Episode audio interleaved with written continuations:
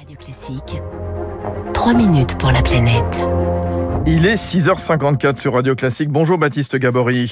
Bonjour Fabrice, bonjour à tous. Le sel devrait bientôt bénéficier d'un label bio européen. Alors, euh, pour quel sel précisément? C'est tout l'enjeu du texte qui pour l'instant permettrait à toutes les productions de prétendre à ce label. Euh, les producteurs artisanaux de sel marin, ils sont en colère. Eh oui, car dans la dernière version hein, de ce projet de règlement sur le sel bio, d'autres sels donc ont été ajoutés. Le sel extrait dans les mines, par exemple, ou le sel marin industriel. Euh, ce serait une escroquerie alimentaire, selon la députée de Loire-Atlantique, Sandrine Josso, à l'initiative d'une résolution présentée cette semaine à l'Assemblée nationale pour défendre les producteurs de sel marin. Le sel de mine, il se récupère grâce, par exemple, à des forages dans l'écorce terrestre, avec l'injection de grandes quantités d'eau douce sous pression.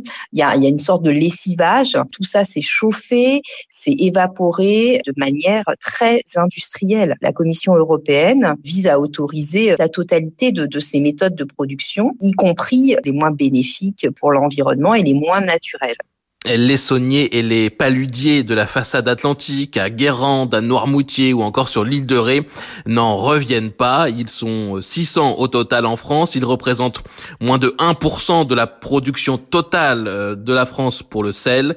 Christophe Anahem est paludier à Guérande, président de l'association des producteurs de sel marin de l'Atlantique. Ça nous menace, oui, parce que on se retrouve avec euh, nous, petits producteurs de sel euh, en récolte manuelle, 100% naturel. On est sur des millions de tonnes produits en sel de mine et sel industriel. Nous, on est, on a quelques milliers de tonnes. Nous, on fait vraiment à la main, production, le tri du sel, etc. Et du coup, euh, on est beaucoup plus cher au kilo avec donc, c'est ce qu'il redoute, des conséquences désastreuses sur l'activité des producteurs artisanaux français sur un même label, on serait bio, eux aussi. Pourquoi le client, soit le consommateur final ou, même des clients dans l'industrie de l'alimentation euh, et, la grande distribution, pourquoi ils iraient acheter mon sel? Je serais plus cher. On pourrait pas tous vivre, euh, par exemple à Guérande, on est 300, 330, on est 600 sur la façade atlantique, on pourrait pas tous vivre à vendre en local notre sel. Demain, je disparais.